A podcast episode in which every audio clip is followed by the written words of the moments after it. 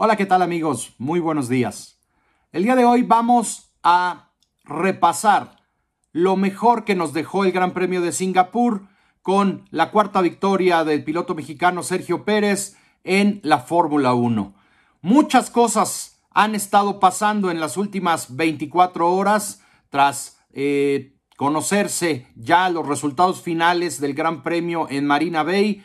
Bueno, pues el piloto mexicano eh, obtuvo la que es probablemente su mejor victoria en Fórmula 1, una gran actuación muy sólida en la que pues creo no mostró ninguna, ninguna debilidad, eh, no puso una rueda mal en condiciones muy complicadas, pudo contener mm, en gran parte de la carrera y sobre todo en eh, gran parte de la, del último tercio de carrera la presión de Charles Leclerc eh, para después, bueno, pues eh, alejarse de él cuando se le informó que tenía una penalización.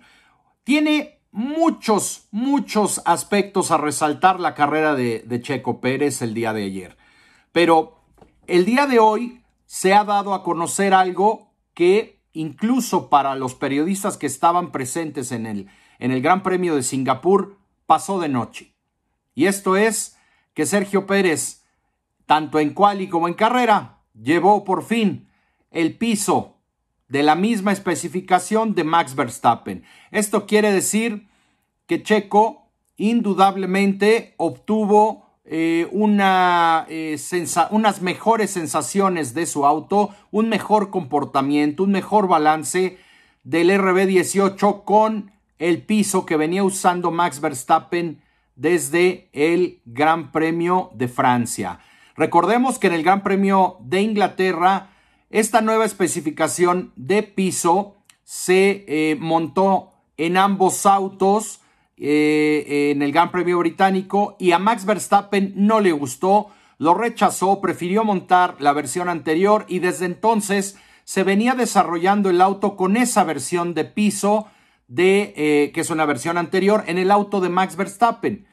A, partir de ese piso se vino evolucionando el auto que derivó en modificaciones aerodinámicas, en, eh, digamos, reducciones de peso, en un nuevo, en nuevo difusor, etcétera, para el auto de Max Verstappen. Y en el Gran Premio de Bélgica, ese auto demostró que era un gran paso adelante y que estaba en condiciones de dominar la Fórmula 1 como lo ha hecho Max, eh, particularmente desde ese Gran Premio belga donde ya se mostró totalmente superior.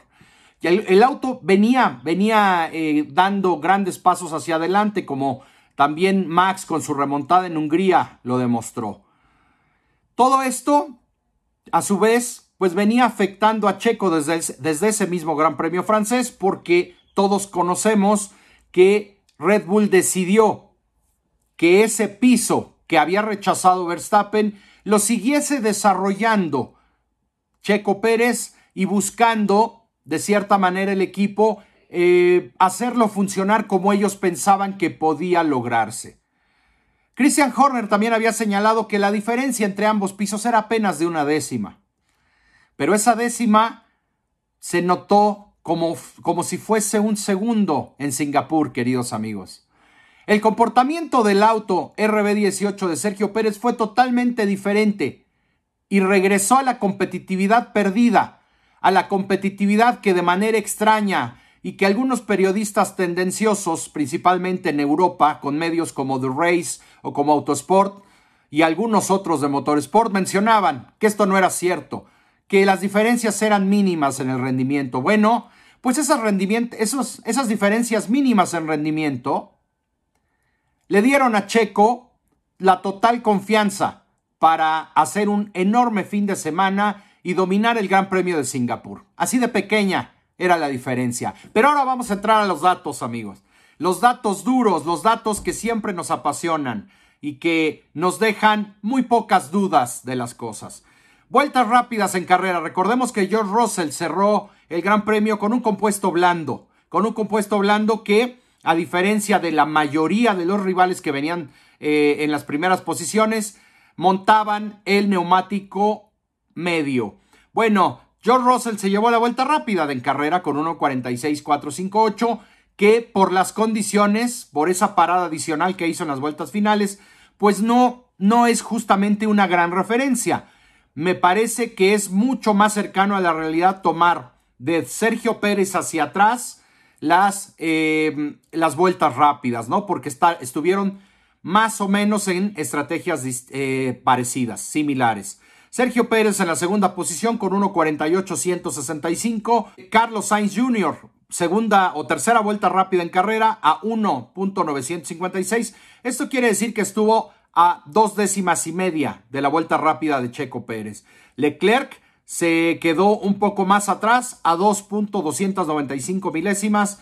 Esto quiere decir una diferencia de poco más de eh, o casi tres décimas con la vuelta rápida de Sergio Pérez. Verstappen estuvo eh, con 1.49 y 142 milésimas, pues literalmente a casi un segundo de la vuelta rápida de Checo Pérez, a pesar de que Max montó el neumático blando a final de la carrera. Fíjense qué curioso. Después vino Lando Norris, Lance Stroll, Mick Schumacher, Pierre Gasly, Lewis Hamilton, Vettel, Richardo.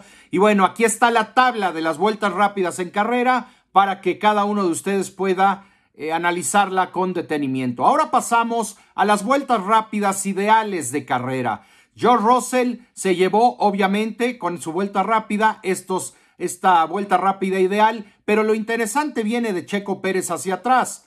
Sergio Pérez, la segunda vuelta rápida ideal de carrera, a, con 1 minuto 47 segundos y 940 milésimas. Carlos Sainz Jr., con 1.48.394 en la, en la tercera posición, eh, detrás eh, de George Russell y Checo Pérez.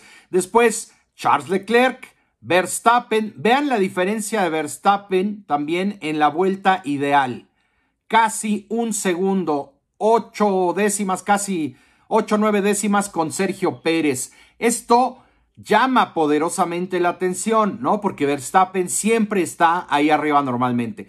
Por supuesto, Max normalmente vino peleando con otros pilotos, tenía rivales enfrente y eso hace perder mucho ritmo. Pero incluso ni cuando pudo rodar en solitario logró marcar tiempos sobresalientes. Y ahora nos vamos al promedio de las 10 vueltas rápidas. Checo Pérez eh, en este promedio y aquí quiero hacer énfasis.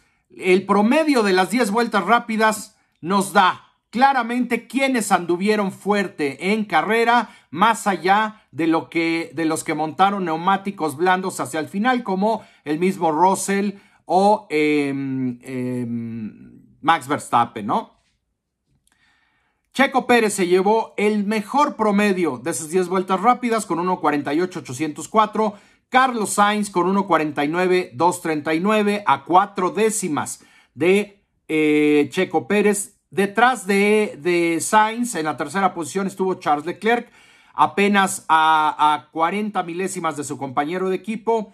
Y después vino Lando Norris con el cuarto mejor promedio, Verstappen, Stroll. Vean hasta, hasta dónde termina Verstappen. Su promedio fue de 1.50 a 158. Muy lejos, muy lejos Max. Este fin de semana no fue, no fue indudablemente su gran premio, pero bueno, no Nunca, nunca hay que descartar a el que está a punto de ser bicampeón del mundo, el piloto holandés que probablemente eh, pues no tuvo el mejor de los fines de semana, pero ya sabemos que es un verdadero rival a vencer en esta temporada, ¿no?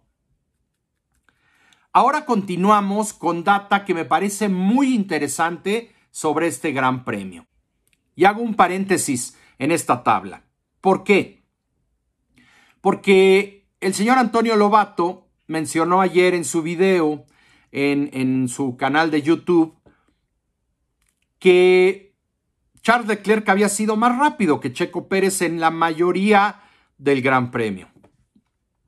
Nos dimos a la tarea de revisar y aquí les comparto el total de las vueltas después del análisis de la carrera entre Checo Pérez y Charles Leclerc y nos damos cuenta que en realidad Checo Pérez fue 39 vueltas del total de la carrera más veloz que Charles Leclerc.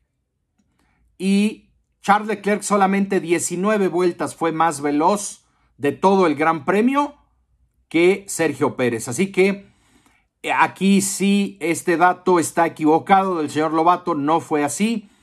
Y Sergio, cuando más importaba, fue más rápido que Leclerc. Por eso terminó ganando el Gran Premio. Y aquí podemos ver la tabla de cuando ya rodaban con slicks de la vuelta 43 a la vuelta 59. Vean ustedes, en verde, del lado izquierdo está eh, Checo Pérez. El color verde significa que fue más rápido que su rival. Y del lado derecho están todos los tiempos de Charles Leclerc. Aquí podemos ver que tanto en sus vueltas rápidas como en cada una de esas vueltas durante eh, este último stint en donde rodaban con neumáticos slicks de seco, Checo Pérez también fue normalmente más rápido que Charles Leclerc. Ahora vamos a pasar a este a esta tabla en donde podemos comparar también el rendimiento de Checo Pérez con Verstappen. Del total de las vueltas del Gran Premio, que fueron 59 eh, vueltas, 46 vueltas Checo Pérez fue más rápido que Max Verstappen, que solamente en 13 de ellas logró rodar más rápido en carrera que su compañero de equipo. Eh, la vuelta rápida de Checo Pérez fue de 1.48-165 y la de Verstappen con 1.49-142. Casi un segundo de diferencia entre ellos. Así que, bueno, hoy, o mejor dicho, ayer, Checo Pérez en Singapur estuvo también en una clase aparte. Esta situación me, me hace pensar, amigos, que lo importante que ha sido que hayan actualizado este piso y, y realmente eh, es una actualización un poco, un poco extraña la que ha hecho Red Bull en el auto de Checo. Porque recordemos que el piso que usa Verstappen y con el que pues se ha adaptado muy bien y se ha mostrado muy sólido su RB18 es con una versión anterior a la que estrenaron en Silverstone. Por esa razón, Red Bull y por cuestiones de presupuesto se había negado a construir más piezas para el auto de Checo Pérez. Ahora decidieron hacerlo para este Gran Premio y la diferencia fue notable, fue brutal. En esta tabla de los mejores sectores del Gran Premio de Singapur, eh, vamos a obviar los sectores ideales que fueron de la vuelta rápida de Russell, que fue en otras condiciones de carrera con neumáticos eh, suaves, pero analicemos a Checo Pérez. Eh, su, su mejor sector 1 en carrera fue de 29-113 contra el 29-093 de Max Verstappen. Fue Max más veloz que Checo en el primer sector, en sus mejores primeros sectores en carrera. Pero veamos la diferencia en el segundo sector. Pérez hizo 41-311 por un 41-640 de Max Verstappen. Aquí perdió más de tres décimas Max con respecto a su compañero de equipo. Y en el tercer sector, 37 516, fue el sector, eh, el mejor tercer sector en carrera de Checo. Y el de Max Verstappen fue de 38 079. O sea que más de medio segundo perdía Max Verstappen en el último sector con su compañero de equipo. Y esto también viene de la mano con que eh, las velocidades tope en este gran premio pues fueron diferentes entre los dos pilotos de eh, Red Bull Racing. Max Verstappen tuvo la velocidad tope eh, mucho, mucho más alta que su compañero de equipo. Esto nos lleva a pensar que la puesta a punto también era distinta entre ambos compañeros. En esta tabla podemos ver cómo en la trampa de velocidad Max Verstappen obtuvo la velocidad más alta en Singapur con 304.2 kilómetros por hora. Le siguieron los dos pilotos de Mercedes, Hamilton y Russell, con 297.5 y 297.1. Vean hasta dónde aparece el primero de los líderes de este gran premio, que es Charles Leclerc, con 296.3 kilómetros por hora. ¿Y dónde está Checo Pérez? En la posición 10, con 287.4 kilómetros por hora fueron literalmente 17, 18 kilómetros por hora más en la trampa de velocidad de Max Verstappen en comparación con su compañero de equipo Checo Pérez. Había una puesta a punto diferente en ambos RB18 y probablemente ahí estuvo la diferencia de rendimiento en el Gran Premio de Singapur entre ambos pilotos de Red Bull. Y bueno, amigos, creo que hoy, hoy día podemos decir que Checo ha aprovechado de una manera extraordinaria el tener por fin o el piso eh, que le funcionaba muy bien a Max Verstappen. Y recordemos también que Checo se había dedicado a buscar mejorar el piso que se había estrenado en Silverstone. Por esa razón había perdido tanto rendimiento y por eso, por eso veíamos a un Checo tan lejos de las prestaciones y el rendimiento de Max Verstappen. Independientemente de las calidades de los pilotos, todos sabemos quién es Max Verstappen, pero también todos tuvimos claro siempre que el rendimiento de Checo Pérez no era el que vimos del Gran Premio francés hasta el Gran Premio de Italia. Así que, sin más por el momento, amigos, los invito a suscribirse al canal si no lo han hecho ya y por supuesto a compartir este video si les ha gustado y como siempre agradeciendo sus likes y sus comentarios en cada uno de nuestros videos. Les mando un abrazo, amigos, nos vemos a la próxima.